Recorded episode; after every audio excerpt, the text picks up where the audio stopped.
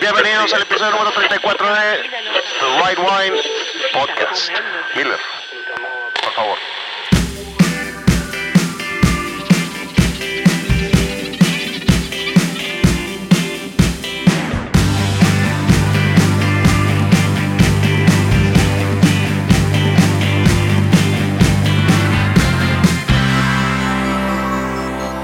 Bienvenidos al episodio número 34 de The Right Wine.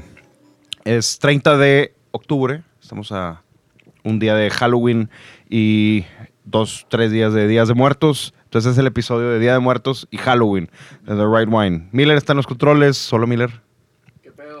Tania está en el estudio otra vez con nosotros. Andrés sigue dormido aquí en el estudio. ¿Qué once? Y Mauricio León a mi derecha.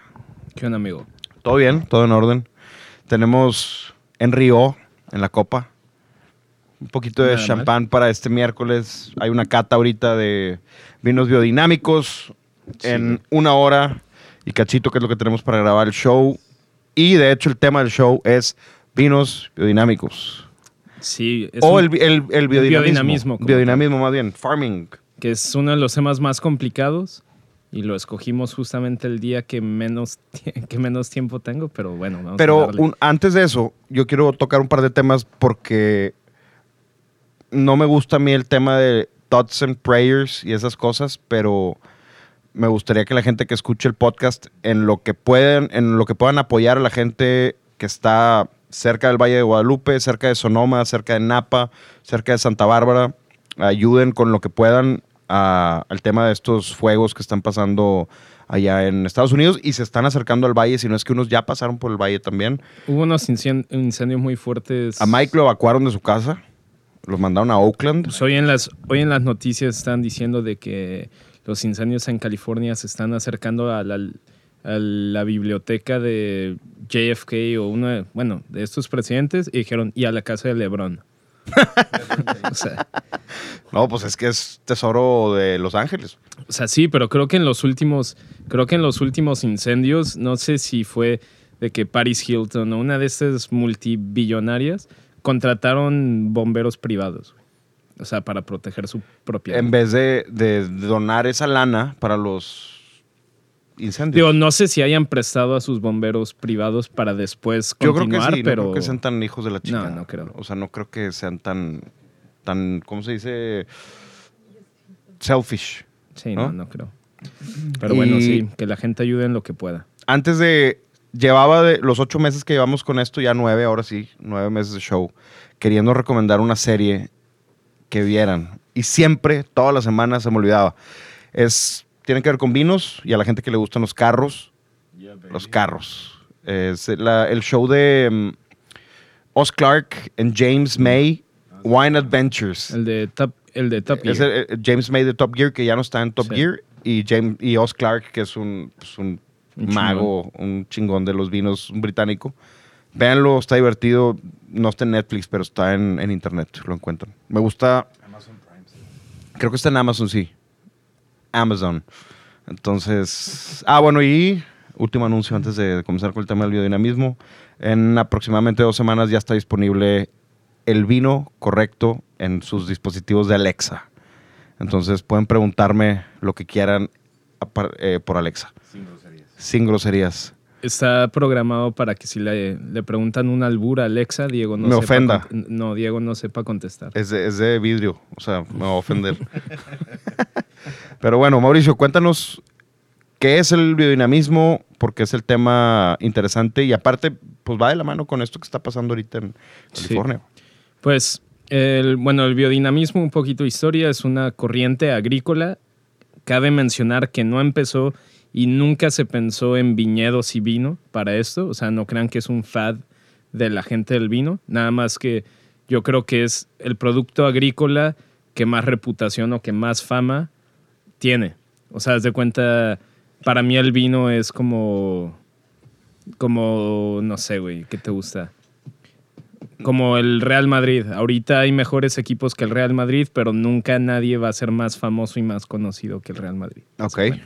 Entonces, para mí, igual y así es. ¿Y un el Barcelona? Digo, yo no, yo no sé de soccer, Entonces. X. Bueno, el chiste es que es una es un es el producto agrícola como más famoso y por eso el biodinamismo hoy en día se conoce gracias al vino, al menos en el mainstream de la gente que le está empezando a interesar este tema. Pero bueno, un poquito de historia, es un es una Mm, me tocó la última gota de la infelicidad, sí, güey, de la facilidad. de la facilidad. Bueno, Oye, este.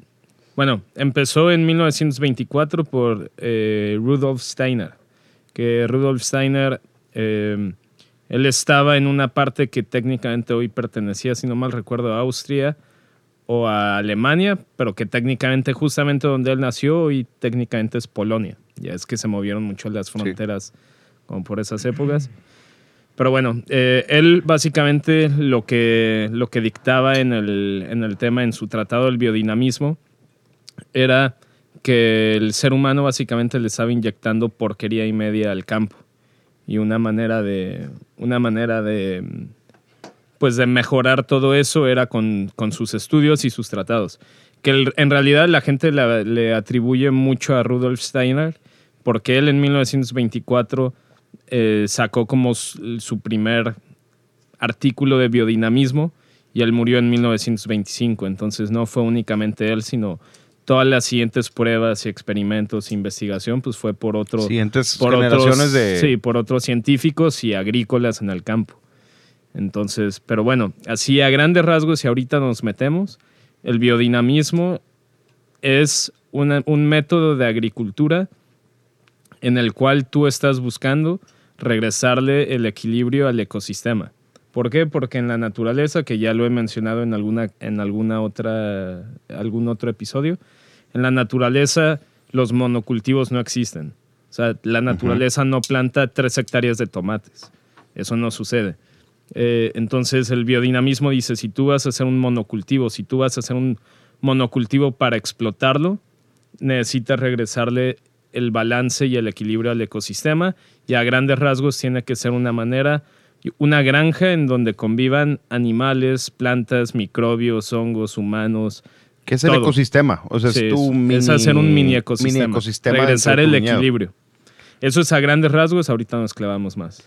Y, pero algo de, de tema con el biodinamismo, que ahorita lo reconocemos mucho por los vinos, pero pues bueno, ya viene desde, obviamente, cosas animales, desde productos como los olivos y ese tipo de cosas.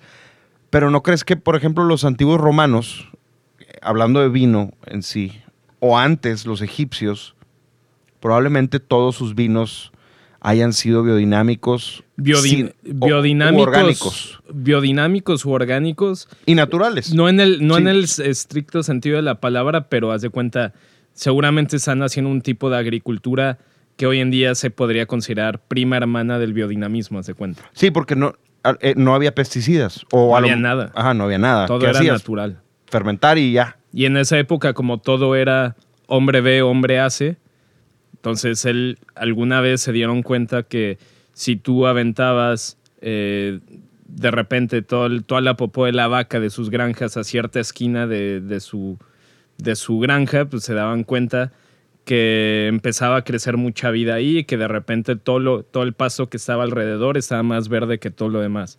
Pues bueno, igual y fueron dando, se fueron dando cuenta. Digo, esto es hipótesis, no estoy diciendo Sí, que sí, sí. así no, fue. y es lo que yo quería llevar a la mesa. O sea, ese tema de.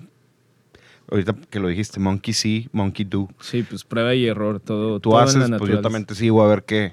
Sí, y vieron que, es- vieron que eso funcionaba, pues dijeron, pues a ver, y si, y si se lo echo a mi, a, mi, a mi planta esta que ya se me está muriendo, y de repente se dieron cuenta que funcionó. Entonces, como que fue, fue una manera de ir haciendo y, y, pues haciendo cosas que ellos observaban que funcionaban. Y ya obviamente fue Rudolf Steiner el primero en agarrar muchas cosas que en varios, en varios estilos de agricultura que se conocen, Perdón, este, salud. gracias. Eh, y ya él lo puso como en un, en Sí, un lo- lo puso en artículo, o sea, él ya lo formalizó, por así decirlo. Son como unos estatutos, por así Porque decirlo. la otra parte que en la escuela todos nos enseñan sobre el calendario azteca, que era un calendario con el que se, se guiaban cuándo plantar, cuándo cosechar, la época más fértil para las mujeres, o sea, y todo eso tenía que ver con, con el sol, la luna, el cosmos, pues parte del biodinamismo también habla de eso. No estoy diciendo que Rudolf Steiner agarró el calendario azteca y lo adaptó al biodinamismo, solamente conceptos similares, tienen conceptos similares.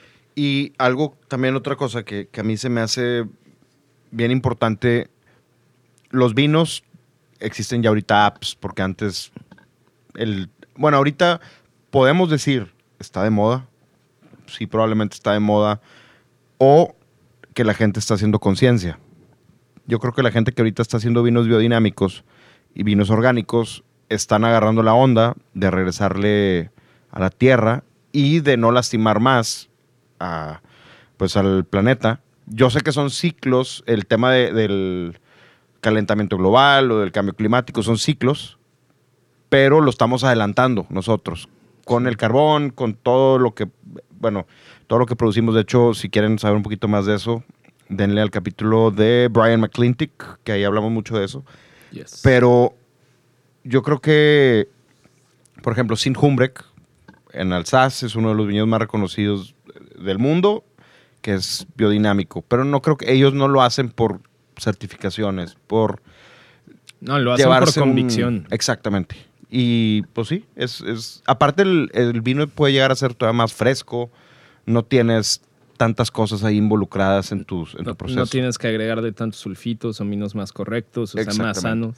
Y- Pero bueno, algo, algo que lo descubrí hoy que estaba repasando mis notas, el nombre biodinamismo, o sea, la etimología viene de, de dos temas, que son dos tipos de procesos que se hacen durante el biodinamismo. Hay prácticas biológicas y prácticas dinámicas. Aquí en mis notas tenía, por ejemplo, eh, parte de las prácticas biológicas es, por ejemplo, eh, compostar, eh, el hecho de hacer eh, compostas verdes, o sea, todo lo que acabas de podar, todo lo que todavía es verde, pues eso compostarlo. O sea, eh, básicamente todo lo que es biológico es lo que genera actividad eh, microbiológica y de hongos, o sea, compostas, etc.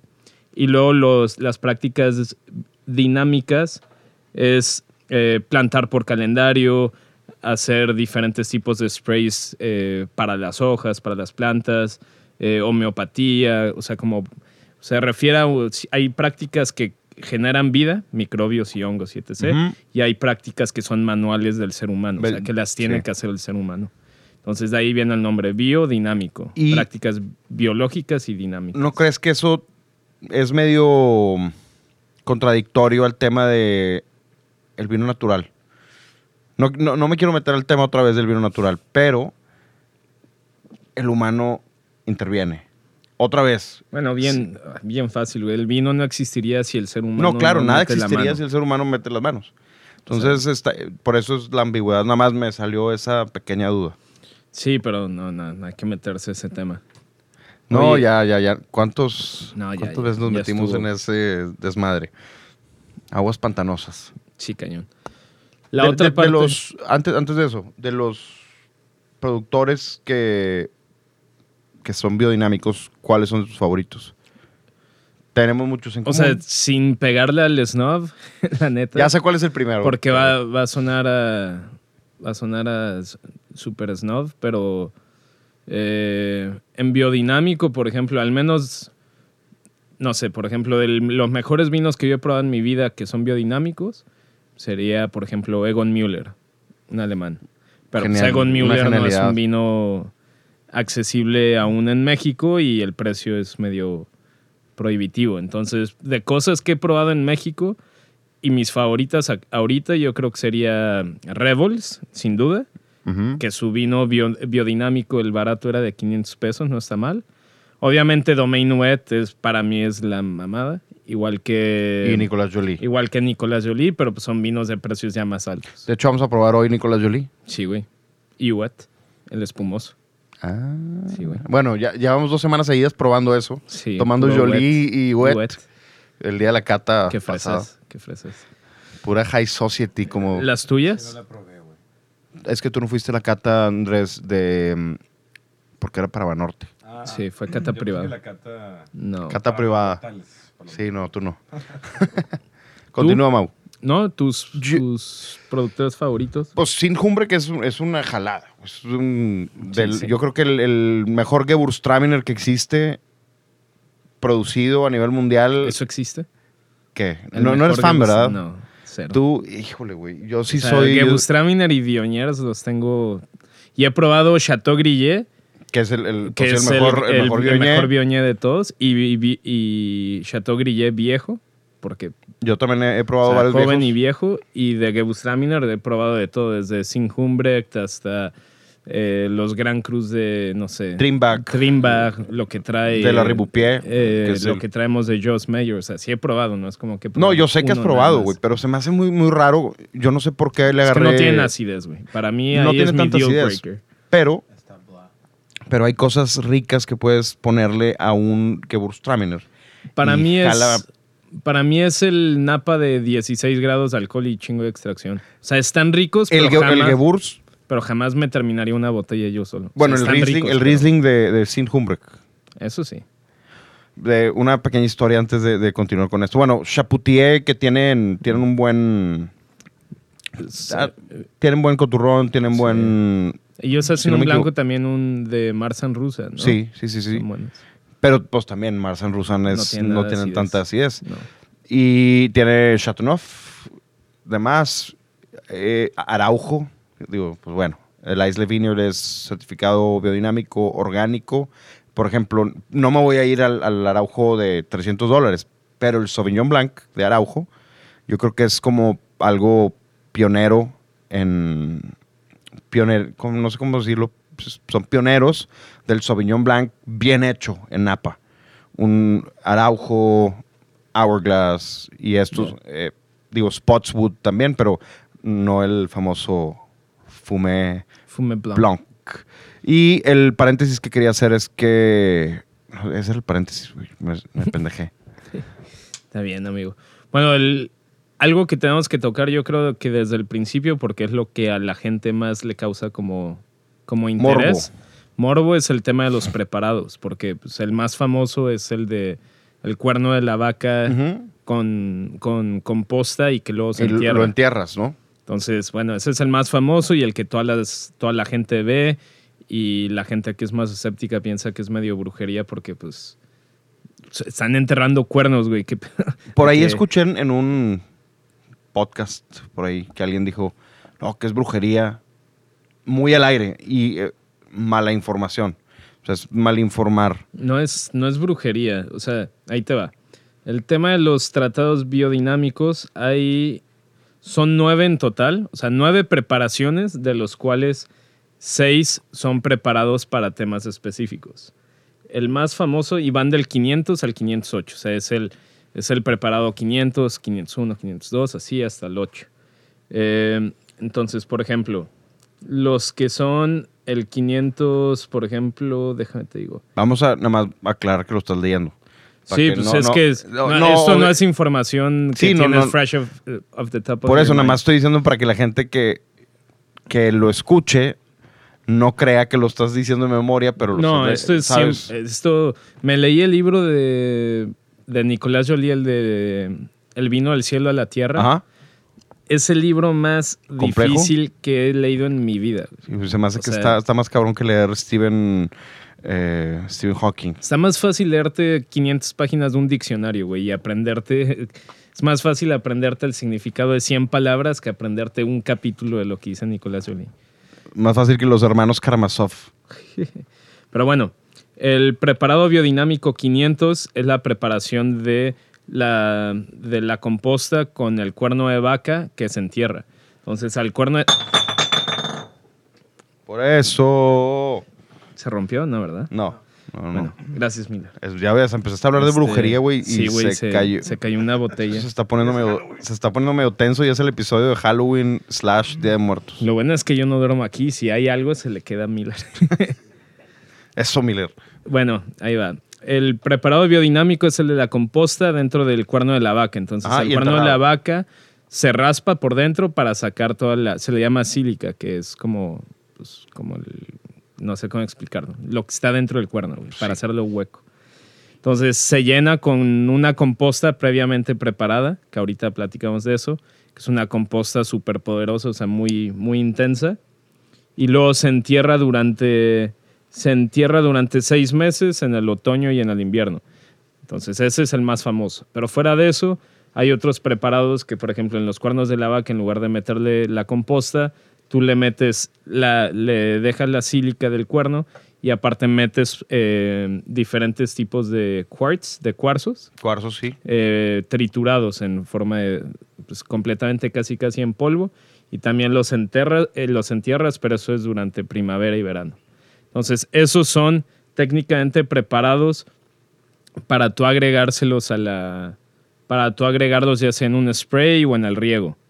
Luego ya vienen seis preparados, que estos sí son eh, seis preparados de composta que utilizan diferentes hierbas medicinales. Una, que es la 502, es de una, de una planta que se llama Yarrow, Y-A-R-R-O-W, pero no me sabe ahorita la traducción, ahorita la busco. Ni idea que es Yarrow. El 503 es eh, manzanilla, 504 es eh, eh, ortiga, ¿Ok?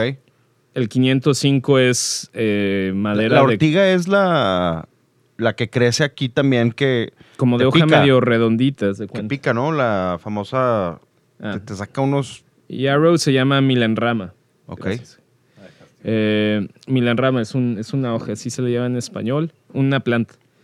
El 505 es de corteza de, de roble. El 506 es de diente de león. Y el 507 es de valeriana. Ok.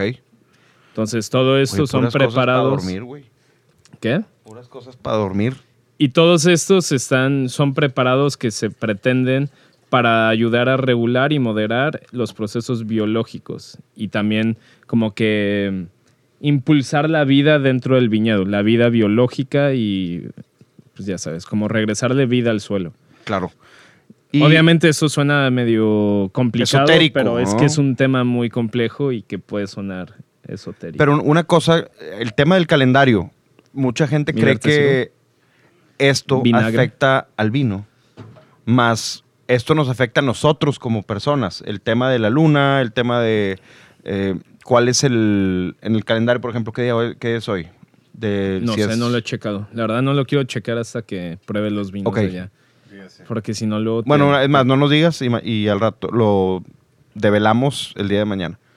Pero este tema nos afecta a nosotros como humanos, no nos afecta, o sea, nos afecta emocionalmente, no nos afecta, no le afecta al vino en sí. Obviamente, a mí se me hace Es un nuestra poquito... percepción, por supuesto. Se me hace un poquito egocentrista del ser humano como raza humana, como raza. Pensar que, que el sol, el sol, la luna y las estrellas pueden afectar a los lobos y a los perros y a las corrientes del agua, pero Y- a ti no y te hace y a nada. nosotros no, exactamente. Eso se me hace un poquito egocentrista. Pero yo creo que es el, el bueno, 99% de los humanos eh, tenemos esa percepción normalmente, ¿no? Como el humano es egocéntrico por naturaleza, el humano cree que Yo todo creo gira alrededor de él. Yo creo que dentro de ciertas generaciones ya no, pero las generaciones antiguas que todavía piensan que, que todavía piensan que los gays no deberían de estar en la calle y cosas así, pues igual y piensan que todo esto es, Es brujería. es brujería. Pero yo siento que en nuestra generación ya hay un poquito más de conciencia. Quizás ya es demasiado tarde, quizás no, pero yo creo que sí hay un poquito más de conciencia. Pero lo- ya lo habíamos platicado, ¿no? Son ciclos, y no es demasiado tarde, a lo mejor es... Aceleramos el proceso de, de cual, del cual ya no podamos corregir nosotros ciertas cosas en el tema de la Tierra, pero en millones de años, pues bueno, va, va a ser otra vez igual y esa gente a lo mejor va a aprender algo de nuestras estupideces, ¿no? Lo que estaría bien. Vamos digo, a dejar una, una especie nosotros de cajón anti-meteoritos y cosas con infogra con el podcast grabado, sí, todos los episodios, para que nos hagan caso y nos desmadren la Tierra. Hay que, ponerle, hay que ponerle aquí a Miller una antena para que la transmita al espacio por si alguien, por si hay algo afuera que lo que Si nos está escuchando Elon Musk, por favor, Elon, eh, llévate esto a Marte y Nada más hay que traducirlo. hay que traer, cierto. Sí, porque el lenguaje universal. Y de- Maussan nunca vino allá. Ah, pero ese güey ya. Ya. Será po- porque lo exhibimos. Pero, a, ver, a ver si así viene. pero el, día, el día que quiera le vamos a cobrar por venir. Esto es. eh, estamos bebiendo. La Modeste. Ok. Lo probamos la semana pasada, ¿no? No. La Modeste no. La Modeste es de lo nuevo. Eso tiene 10 días en México. Es el- la entrada de gama de Clos de Fe, que es de mis vinos favoritos, de mis bodegas favoritas, sobre todo relación calidad-precio en Francia. Es un Grenache 50% y el resto se divide entre Syrah y Carignan. Sí lo probamos. No, la Modeste no, güey. Probamos uno que se llama Ah, la- Le la- Fon avec son fifre, algo así, güey. Está muy bueno y supongo, intuyo que es biodinámico. Pero es uno, igual que como tú me dijiste, no lo hacen por certificación. No, no, por- no les importa. Es más, no viene en la etiqueta. No, no. no, no va a decir, pero a lo mejor. Yo sé que ibas a traer un vino de estos. ¿Qué es lo que tenía que decir? ¿Es un símbolo o es...? Hay Es un, que hay una un- certificadora. Un sello que viene atrás de los. Se llama de las Demeter, etiquetas. la, la certificadora. ¿Cómo es el sello? No Verde, me- tiene unas hojitas ahí. Son como, es como un árbol con... es co- Son como tres árboles, uno que va hacia arriba, otro a la izquierda en 45 grados y otro a la derecha en 45 grados. De hecho, nos escuchan varios viticultores o agrónomos. Entonces, cualquier cosa que, si nos equivocamos en algo, ya saben, siéntanse con la confianza de que nos pueden corregir y nosotros vamos a tomar el error como nuestro. Por eso estamos tratando de dar la mejor información.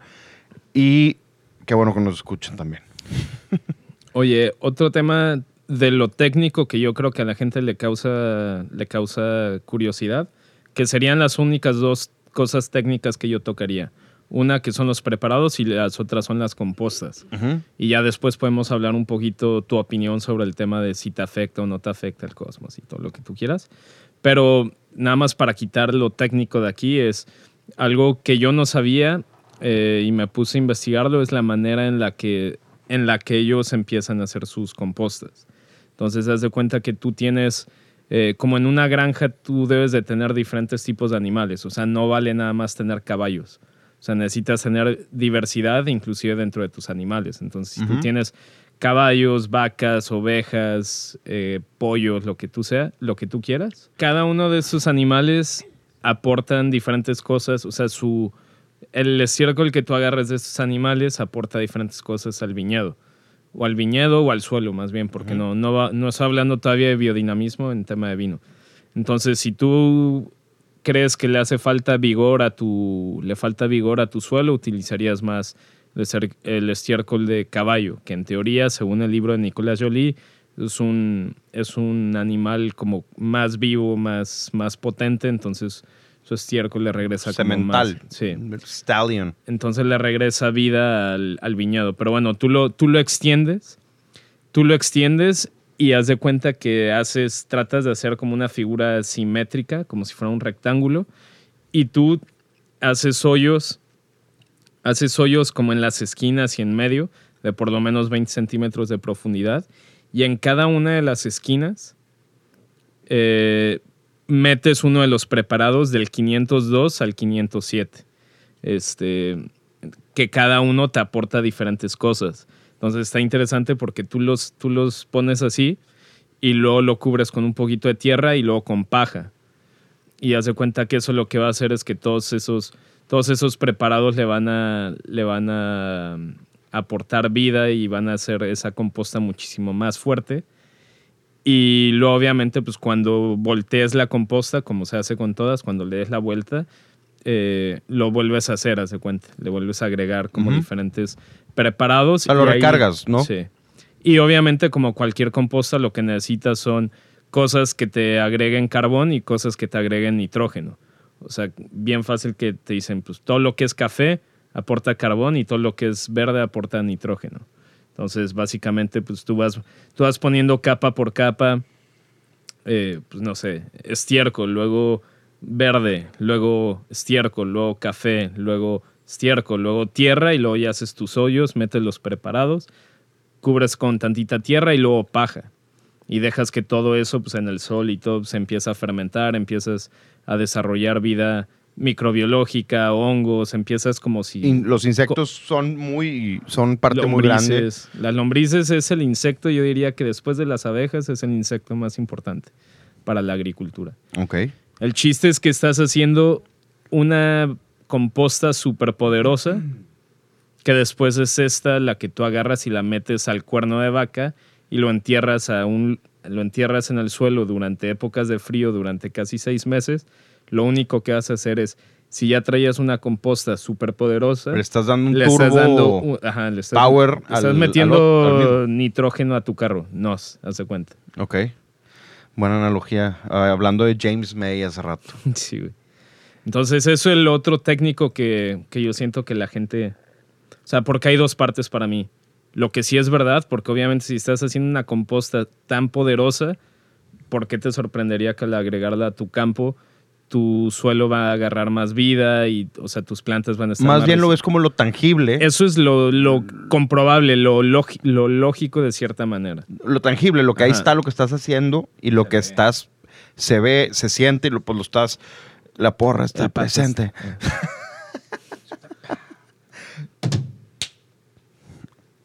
Eh, no, me refiero, más bien, más bien el... Sí, pues lo, eso lo estás haciendo tú, entonces no es algo que pueda ser escéptico a, ¿no? Sí. Porque lo otro de la luna, en qué etapa está la luna, es cómo me va a afectar. Puedes ser muy escéptico y no creer en ello. Y a lo mejor te puede afectar, a lo mejor no.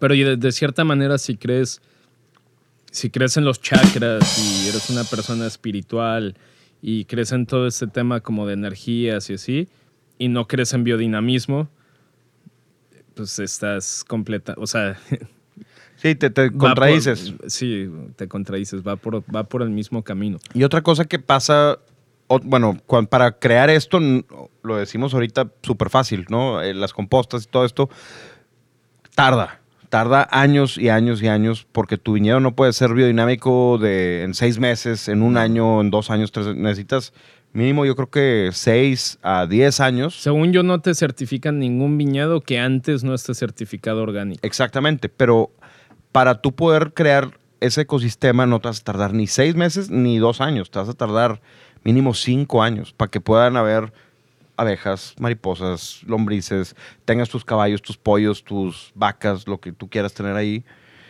Eso no, no pasa en seis meses.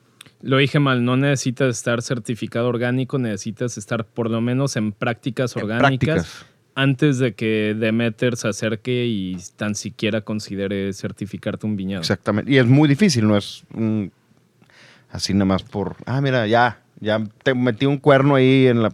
No. O sea, es que gente cree que es así. Cree- hay gente que cree que es así. No, eh, y nuestra chamba es informar. También lo orgánico, pues, si tú quieres, si tú tienes un plantío de chiles, güey, y lo quieres convertir a orgánico y antes de eso le metías, le metías abonos y le metías un chorro de cosas a, tus, vi- a tu plantío de chiles, para convertirlo en orgánico necesitas por lo menos tres años de no aventarle nada para que la certificadora orgánica considere ese suelo ya eh, regenerado, por así decirlo. Entonces, de entrada, nada más, si te quisieras certificar orgánico de entrada, necesitarías tres años para limpiar tu suelo. Y aparte, lo biodinámico es otro proceso, güey. Que ahora, si eres de los poquitos beneficiados que tienes un terreno que no, de vecinos no tienes absolutamente a nadie, entonces tú nunca has aplicado ni pesticidas, ni abonos, ni nada, y ninguno de tus vecinos tampoco nunca ha aplicado nada, Demeter te puede acortar los plazos. Porque Bueno, ahora esa es otra. Los, tus, tus vecinos deben estar en sincronía contigo. Claro, porque, todo no- sopla, güey. O sea, si- exactamente. si, estás al lado de Beringer, güey, Ya valiste. jamás vas a ser, ser- eh, jamás vas a ser certificado. ¿Por qué? Porque pues ellos todavía, que yo sepa, no se están convirtiendo a biodinámico ni orgánico. Entonces seguramente estén aplicando No creo que tengan la cosas al intención en, suelo en esos y- viñedos. Digo, puede Digo, estar... es- son dos temas muy diferentes. Obviamente, si yo fuera por el camino de hacer buen vino y económico que llega a México en 150 pesos, pues no puede ser biodinámico porque son costos extra. Y aparte, producir esos volúmenes de manera biodinámica, que es una manera muy manual de hacerlo. Casi imposible. Porque el biodinamismo de entrada prohíbe maquinaria pesada en el viñedo por- en- o en el campo. ¿Por qué? Porque estás compactando el suelo. Y el suelo compacto tú no lo quieres porque eh, no tiene tanto oxígeno, se empieza a morir ese suelo. Entonces, de entrada, dudo que produciendo 5 millones de botellas al año Mínimo.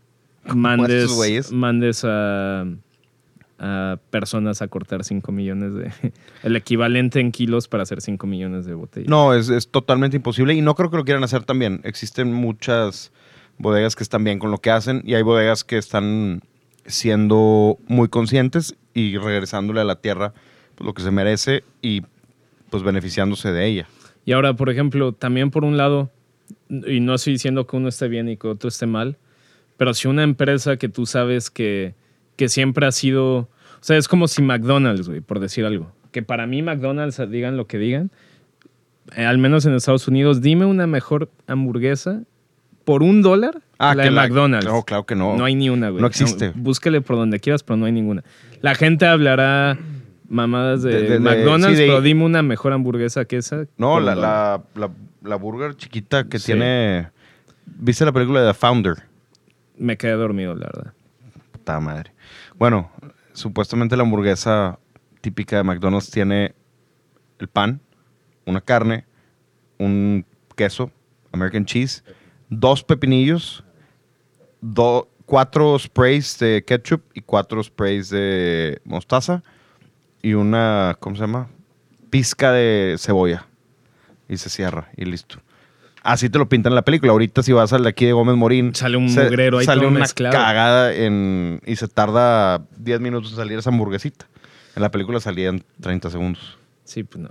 Pero bueno, a lo que yo iba es que si de la nada, que si de la nada McDonald's, que tú sabes que es una empresa for profit 100%, o sea, obviamente tienen sus fundaciones y todo lo que quieras, pero hablando de la comida, lo que buscan es vender volumen y reducir costos, obviamente. Que si de la nada McDonald's dijera nueva línea de, de hamburguesa por un dólar, eh, free range cows, eh, sin hormonas, eh, lechuga, ah no, porque no ponen lechuga, pepinillos biodinámicos. ¿Se Por- la creerías? No, no, bueno, no es de que se la creas, más bien no es posible, dirías. No, pero porque pon- McDonald's no va a No, hacer por eso. ese- pero tomar ese ponle, riesgo. ponle que sí, no, ponle que sí. Ponle que lo tomaran. Pero tú se la creerías? No, porque es una empresa 100%, como dices, por profit. Ent- y no que uno esté malo y el otro esté bien. No hay- o sea, son no hay problema, ne- digo. Negocio. Son dos tipos de negocio diferentes. Pero a lo que yo voy es si una bodega gigante que tú sabes que se dedica a volumen y a, y a producir vinos buenos, bonitos y extremadamente baratos y lo que tiran es vender 15 millones de botellas al año, si de repente dijeran, ah, somos biodinámicos. O sea, no sé, güey, no me la creería. No. Al menos no en su totalidad, que dijeran, esta producción de 15 mil botellas que te va a costar 5 mil pesos, esa es biodinámica, va. Yo Pero te la que creería- todo se convirtiera en biodinámico es imposible. Te la creería si me dices, estamos empezando con prácticas orgánicas para después convertirnos en biodinámicos. Y tenemos, no sé, el 30% de nuestra producción ahorita ya va a ser orgánica, lo estamos intentando. Ok, si, si, si te avientan esa con ese proceso de estoy siendo orgánico para después ser biodinámico y en un futuro ¿Sabes? No, no sé si me doy a entender. Que te lo no que te digan ya soy, porque no, así no se la vas a querer. Si te están contando tres años antes de, de que están haciendo ese proceso, pues yo diría válido. Probablemente sí se las crea en un futuro, no en el momento que me lo están diciendo. Ok, pues, sí. ahor- ahorita tus vinos en este momento no son. Si Beringer lo quisiera hacer ahorita, pues tardarían no, para el do- 2% de su producción se tardarían 10 años, tal vez. Sería una chinga. ¿Qué bodegas? Porque digo, quitando todo el tema del cosmos y energías y todo eso, la realidad es que hoy en día los mejores vinos en el mundo están en biodinámico. Diles algunos de los ejemplos de las bodegas más famosas a nivel mundial que están en biodinámico, por ejemplo. Pues obviamente ya hablamos de Jolie, ya hablamos de Wet, hablamos de Sinhumbrek. Creo que Timbra- Trimbach, perdóname, está en lo mismo, en, en Alsace. En Borgoña está La Romané contigo. Digo, Digo, digo, domina la Romané siempre, pero nunca lo dicen. Sí. que- que es- de hecho, Romané Contigo obviamente no es, no es reconocida Por una bodega biodinámica. Exacto. Y pero nunca- es biodinámica. Exacto. Eh,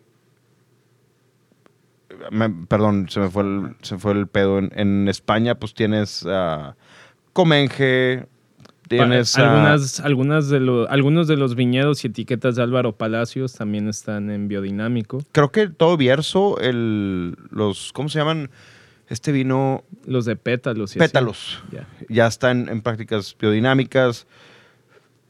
Acá en México ya empezaron, creo Sa- que Santos, Santos Brujos, Brujos. está certificado biodinámico. Pero, por ejemplo, eso hablando de vinos, pero hay un chorro de cultivos diferentes. O sea, yo sé que hay varios de aguacates, hay varios de chiles en México que están certificados por Demeter, ¿Mm? biodinámicos, que eso es la certificadora, el organismo al que tú marcas y, oye, quiero ser certificado biodinámico, ellos vienen y ellos te certifican. A nivel mundial. Sí, eso es a nivel mundial. Hay dos certificadoras, la otra no me acuerdo cómo se llama. Pero es carísimo, güey. O sea, traerte a un certificador de Demeter a certificar tu Y campo, luego para que no seas... güey, es carísimo. Y, y- y para que la cagues. O sea, o sea, para les que- pagas el fee por venir y aparte les pagas viáticos y todo. Y los güeyes no es, no es como que viene un certificador de Guatemala, ¿verdad? O sea, vienen desde pinche Austria Sí, no, no, pues, definitivamente. y les pagas viáticos por cada día por cada día de viaje, incluyendo desde el día que agarran el avión, o sea, no, es carísimo traerte un Más la certificación. Sí, obviamente. Y obviamente poniéndolo en contexto de que normalmente las bodegas biodinámicas en su mayoría, quitando a la Romané Conti, quitando a Chateau d'Yquem que también ya son biodinámicos. Cierto, Chateau d'Yquem hace este año Sí, o a hace, inicios de hace- año, al inicio de año se cambió a prácticas orgánicas para convertirse en biodinámico. Qué loco. Que, que es algo bien interesante que una empresa que es dueña, como Louis Vuitton Moet Hennessy, de Chateau d'Yquem, qué, qué loco que empiecen a ver eso. Si ellos pueden, yo creo que, digo, si ellos que son una empresa que ven profit, o sea, lo único que piensan es dinero, creo que más empresas que están más pequeñas pudieran cambiarse a orgánico, biodinámico y demás, ¿no? Pues sí. Bueno, yo creo que el otro tema que causa curiosidad, al menos entre los sommeliers, porque eso no es common knowledge, la verdad, eso el- lo que habíamos dicho de día fruto, día raíz. ¿Cómo te afecta a ti como, como master sommelier de sin- nivel Saiyajin y todo? Ese tema. ¿Sí se dice así o no? Es que nu- Sí. nunca vi Dragon Ball, la neta. No, Mauricio. Van dos capítulos seguidos, episodios, perdóname, que dices algo que por lo cual nos van a llegar mensajes. No conoces Dragon Ball, no conoces Beck. Sí, guau, guau, guau. Sí, bien. Sí, sí, ya sé, pero, pero no es como. Ese hay uno, dos, tres, cuatro. Ajá, ok. Ah, bueno, Andrés ya, Andrés que es más geek nos contó. O sea, tú eres master sommelier Saiyajin nivel no, 3. ¿haz de no, cuenta? gracias. ¿No? No. Bueno, ¿a ti cómo te afecta? Mira, ahí está un Goku. Ahor- Ahorita le tomamos Pero una ese no es foto. nivel Saiyajin, ¿verdad? Porque No. solo sé que tienen el pelo güero. Sí, no, este es un Goku. Depende. Normal. Si tiene pelo negro. Podemos, podemos empezar un live, Andrés, por favor, para que vean a Goku no Saiyajin. Este es como WST. Pero la gente no Level va a one. ver Ahorita lo que está Level Ya 1. sé. O sea, es el, el entrada de gama, Ajá. por así decirlo. Sí, pero es muy poderoso. Ok. ¿Comparado Bueno. con qué? Con el otro nivel 3. Ok. Bueno, a mí en lo personal, Diego de la Peña, no me afecta. Pero, porque me afecta más mi, mi estado de ánimo, el mío, durante la semana. No, sea, no es que sea la... Aquí está, en el live estoy enseñando al Goku en nivel, ¿qué? Normal, ¿no? Power Goku nomás. Y a mí no me afecta personalmente. O sea, a mí, Diego, yo creo que este, no sé qué día es hoy, lo vamos a descubrir el ratito. No vamos a checar la app, Andrés ya sabe. Vamos a, a ver si es. A lo mejor hoy no es un buen día para tomar vinos biodinámicos. A lo mejor es un buen día para tomar vinos biodinámicos, pero a mí es depende de lo que yo haya vivido en el día. Si yo estoy bien estresado y algo me, pasó durante el día que me puso de mal humor, a lo mejor no me va a saber bien el vino, por más de que sea fruit day. Y a lo mejor, si estoy celebrando algo y me estás dando a probar un eh, culé de Serrant, nunca, te vas a, nunca vas a decir, "Nah, no me gustó. No creo. Algo también a mencionar, algo, o sea, algo a- para mencionar en este tema es que obviamente para notar esos cambios tienes que consumir muchos, creo yo, muchas veces ese mismo vino, esa misma etiqueta, esa misma añada, como, como para empezar a notarle las diferen- las variaciones de día a día. O sea, si tomas, si has tomado en tu vida Nicolás Jolie una vez, y dices, ah, no mames, güey, es día flor, güey. Y luego lo pruebas en dos años y medio y de que, ah, no mames, es día fruta. No, sí, noto la diferencia. No, Pues no, no o definitivamente no. A mí me pasó con, con Dido, de los vinos que manejamos nosotros, con Dido. Que hubo una época que Daniela y yo trajimos ese vino medio de moda, entonces lo empezamos a tomar mucho, mucho, mucho. Y ese vino, si te das cuenta de que, no mames, lo tomé la semana pasada, que era día flor y sabe completamente diferente a hoy, que es día raíz. Y luego lo volvíamos a probar en una cata y era día fruto y cambiaba bastante. Y no es que el vino cambie, sino tu percepción. Tu percepción cambia. Pero bueno, a grandes rasgos, flor.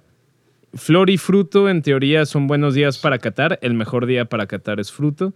Día raíz y día hoja, en teoría, eh, no son buenos días para catar. Eh, los mejores días para catar vinos extremadamente aromáticos como Rieslings, Gewürztraminer, Viognier, todos estos, es día flor. Y en general, para el resto de los vinos, día fruto es como el considerado el mejor día para catar. Yo estoy con. Yo lo veo de, mi punto de vista. O sea, de mi día, semana. ¿Y cuántas veces, güey, has tenido ganas de ponerte una borrachera con vino y agarraste la aplicación y dijiste, es día raíz, mejor, Jamás. mejor no salgo? Mejor no tomo. Mejor no, no, no. nunca. Entonces, Qué poco biodinámico eres, güey. sí, va. A ver, hoy, hoy que, que el episodio va a salir en pleno Halloween y va a ser Día de Muertos. Entonces, una Nadie pregunta. lo va a escuchar, todos van a estar disfrazados de momias y borrachos en, la, en el A mí- yo no soy fanático de Halloween, pero te voy a hacer una pregunta. nada más. Si pudieras hacer una plática con una persona que pudiera, o dos, dos personas, dos, que pudieras traer de vuelta de la muerte y pudieras tener una cena con ellos, o en dos cenas, el uno y el dos, vamos a decirles. ¿Qué vino escogerías y a qué persona? Puede ser un músico, puede ser un winemaker, puede ser un... Puede ser eh, alguien, un familiar, puede ser lo que tú quieras.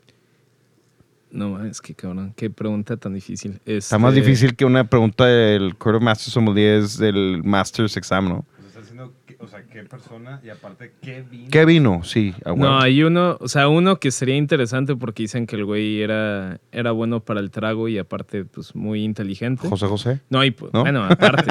no, ese güey.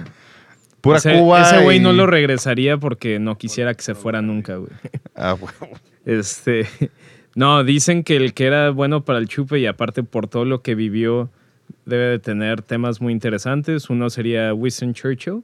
Ok. que sí, güey, pues, definitivamente. o sea, que ya sin problema a nada te pudiera contar, contar todos los insights de, de la Segunda Guerra Mundial y aparte agarrar la, la jarra con él. Con champán y después gin tonic, sí. que es que era su favorite drink. Y, y puros. Y puros. la otra persona, nada más para entender lo pinche fucked up que estaba el güey a su manera, eh, Luis XIII. Ok. O sea, imagínate agarrar una peda en plan- con ese güey. ¿Pero qué vino? ¿O qué, o qué Eh, bebida? Pues con- Luis 13, pues le no, puedes dar. con- que este- le pusieron a su nombre, ¿no? El coñac. Sí, pues con él ponle el coñac nada más porque como el güey era un niño chiflado, pues le traes una bebida que hicieron en su nombre y ya el güey seguramente se, Se- le encantaría. Es buen pedo contigo. Y con Winston Churchill yo creo que champán. El cubé Sir Winston Churchill. De Paul Roger. de Paul Roger. Bien. No lo hice a propósito, pero resulta que escogí dos personas que, que hoy en tienen día una, tienen bebida. a su nombre. Sí. No lo hice a propósito. Yo creo que uno sería David Bowie. David Bowie cabrón, imagínate todo lo que, todo lo que vivió de los 60 a, hasta que se murió y todo lo que hizo y no sé qué botella abriría con él. Probablemente sería una peda demasiado dura para mí para aguantar y yo quedaría muerto en el intento. Pero con Bordeaux, un, buen, un buen Bordeaux. Hablaba de, Un no músico. Ahí va. Chateau Las Combs eh, de los 70s. Tomaría, bebería con él. Ok. Bowie. Las Combs es eh, para quienes. mm, Pues, bueno, pues no me conocen, pero. eh, pero es, es mi, yo creo que es mi Margot favorito. En sí, Chateau Las Combs es un Second Growth de Margot. Pura High Society. No, porque, güey, está bien barato. Sí, pero Para lo- es mi Margot favorito. Pinche vato, ma. Pues te- ay, cabrón. Pues te- sí he probado suficientes Margot para decirte, es mi Margot favorito. No he probado dos Margots o tres. güey. Ok. ¿Y el otro? El otro es más complicado y pueden poner sonidos de. A mi jefe, que falleció hace 23 años, en 1996, y tomaba Chablis. Entonces me tomaría un. Yo creo que. Y era un hombre muy sabio. Y me tomaría un. Rábano. ¿De qué año te gusta? Podría ser un 90 y. De los 96. Un 96. 90s. Ándale. Con, con, mi, con mi padre. Qué chingón. Este. Y sería divertido. Tener una. Como un catch up. De. Oye, tengo barba y la greña larga. Y obviamente creo que no le gustaría. Yo, yo agregaría un tercero por si, por si uno de ellos no me contesta mi llamado con, con el. ¿Cómo se llama la persona que te conecta? Con, Ah, eh, con- que te conecta con los muertos. eh, un- la Ouija, ¿no? No, güey. Un, un medio, un medium, ¿no? Sí. No sé, güey. Sí, yo, yo, yo no ando viendo sí. esas. mm, Así se llama. Eh, si no me contestara alguno de ellos, eh, iría, iría a llamarle a Enrique VIII, el que mató como a, a un chorro de sus esposas nada más porque el güey se cansaba y Sí. cambió toda la religión de un país para, con tal de poderse divorciar. Un pedote también. Y era un pedote también. Quiero, a ver, pues bueno, voy a agregar un tercero. Ya, güey, Liam y Noel Gallagher. ya. Están vivos. Pero ellos están vivos, baboso. güey. Ah, están vivos. Es Día de Muertos. Em, figura histórica. No, no estoy seguro quién, pero. Es más, ¿sabes qué? Sí. Creo que. Gabriel García Márquez. Era bueno para. Sí, era bueno para el trago. Era bueno, obviamente, la literatura de García Márquez.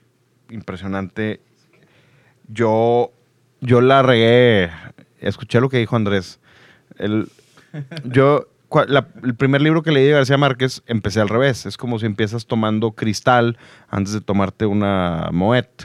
O tomando Krug antes de tomarte un cualquier champán. Yo leí Cien años de soledad y pues de ahí para abajo ningún, ningún libro me dio esa satisfacción de, de lo mismo que Cien años de soledad.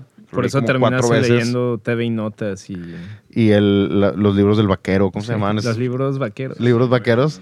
No, no, Gabriel. De hecho, voy a recomendar dos libros de García Márquez. Uno se llama Historia de mis putas tristes. Muy bueno. Cien años de soledad es bueno. Y Crónicas de una muerte anunciada también es eh, algo muy padre. Chingón. Pero es. Ah, bueno, otro, digo, para mí sería Keith Moon, el baterista de The Who, que es un loco y ese güey sí se ponía unas mega pedas. Ahora, imagínate este escenario. Tú en una cantina así de la Ciudad de México vieja, así En tradicional. Tacuba. O sea, Tacubaya. Haz de cuenta.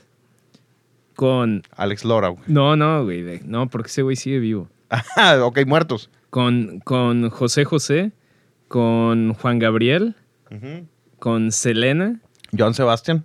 Joan Sebastián. Con ellos cuatro, imagínate. Y, y Jenny Rivera, ándale.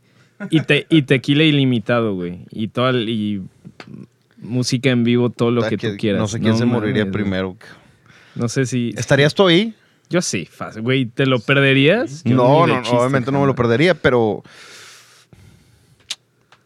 Creo que todos regresarían a donde están y nos llevarían de encuentro. güey. A Diego no se antojaría estar ahí. estoy. No, claro que sí, claro. Yo, a mí, eh, y de la discusión que hemos tenido en las últimas semanas de que el reggaetón y el rock and roll y esas cosas, a mí sí me gusta la música de Juan Gabriel, de Joan Sebastián. Jenny Rivera no. Selena era, era muy, muy buena. Y pues sí, José José también era muy bueno.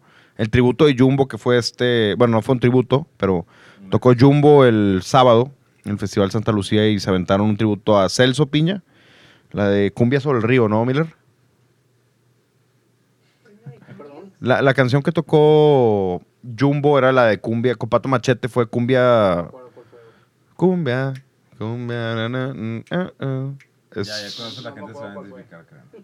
bueno, la más famosa es Celso, probablemente. Y tocaron una de José José, que es. No me acuerdo cómo se llamaba. Pero viene en el tributo de dis- el disco de tributo de José José de hace del 99. Pues te pusiste bien biodinámico con tu, con tu pregunta, güey. Está bien, pues es, es el parte del, del tema. Creo que tenemos, teníamos hoy tiempo limitado, pero hay algo padre. Tenemos la nueva imagen del show, que ahí está. Díganos qué les, qué les parece. Creo que el fondo es rosita. No, eh, ¿Neta? sí, se ve, es rosita. Si lo ven bien, es rosita. A ver. Pero está padre. Nos divertimos en el photoshoot. Sí, estuvo bueno. Estuvo interesante. Es un crack este... este nuestro, Íñigo. nuestro buen amigo Íñigo Es un crack. hace magia para esas cosas. Una Y rosita te la una mamaste. actualización en Apple. no, ya está en, en Apple, ya también está como actualizado. Una Ciérralo y- rosa, güey, te la mamaste.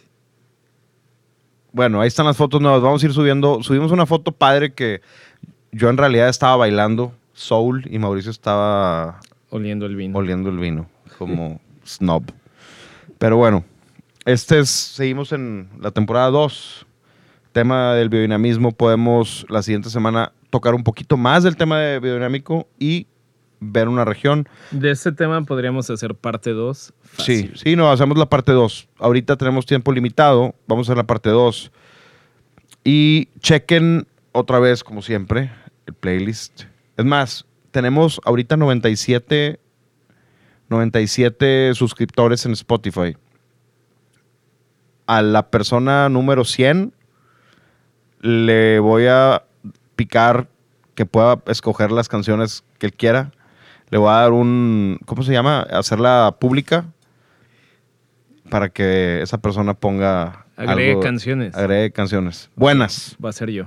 No. Bueno, Sí, sigan The Right Wine Playlist. Sigan a Mauricio León en Ma UU León y las cuentas de la tienda es The Little Wine Market.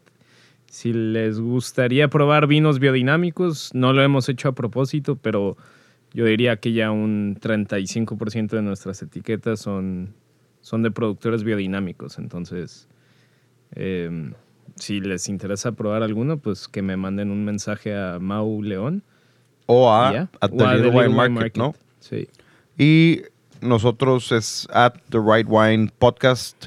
Sigan la cuenta, ahí ponemos polls, ponemos diferentes cosas, preguntas y cosas así. A veces Diego sube un story sin contexto a las 3 de la mañana. Antes, antes de ir, eran las seis, güey. Era. Porque ya era, ya había. McMuffins. Esa es la cosa. Iba- eh, no, eran las siete. güey. Por eso la subí. Pero la, la quise subir de mi cuenta. Y, y, pues Sí, Eh, nosotros estaba estábamos, ebrio y- nosotros estábamos en Los Ángeles y yo nada más vi story de The Right Wine y yo, ¿qué pedo? ¿Por qué lo subí aquí? subí el McDonald's 24-7 en la, la puertita. Feo. Y luego ya me di cuenta y dije, ¿sabes qué? No, pues, lo voy a borrar. Pero Lo hubieras dejado, güey, para que la gente... pues, ya, ya sabes, ya saben cómo soy, pues ya. Otro, otra vez, hace- otro día hacemos, nos traemos one dollar burgers y hacemos maridaje aquí. Ándale. Ok. Estaría La- bueno. es más, la siguiente vamos a traer one dollar burgers, McDonald's y vemos que vino le va bien. Y papitas, obviamente. Las mejores papas del mundo. Obviamente. Y yo estoy at Diego de la P. El playlist es at. No, el playlist está The Right Wine Playlist en Apple y en Spotify también. Síganlo. Es pura buena música, música de verdad. Pero bueno, Como reggaetón. No. Reggaetón free. Y pendejadas free. Em, sin agraviar, ¿verdad? Miller, ¿algo que decir? ¿No? No. Yo también te quiero. Es jueves. Tengan buen fin de semana. Tomen con cuidado. Gracias por escuchar el show. Nos da mucho gusto que nos lleguen mensajes. Mauricio, ¿tienes algún mensaje? Si, si alguien se disfraza algo, algo relacionado con vino, que nos manden la foto y las publicamos. Exacto. Mándenos Y- sus mejores disfraces de, que tengan que ver con vino y los publicamos. Nos estamos despidiendo con Eminence Front de The Who, mi banda favorita. No sé por qué, después de nueve meses no había puesto The Who. Pero Eminence Front es el último hit single que tuvo The Who antes de deshacerse. Ya se había muerto Keith Moon. Pequeña historia, pequeño dato histórico. Tomen con cuidado. Si no toman con cuidado, no manejen. No le manden mensajes a su exnovia. Cuidado con el vodka tamarindo. No compren cosas en internet, porque ha pasado también. Y tengan buen... A ver, Andrés. Y no tienen viajes. pues. No planeen viajes pedos. Que tengan un buen fin de semana. Gracias por escucharnos. Sobres.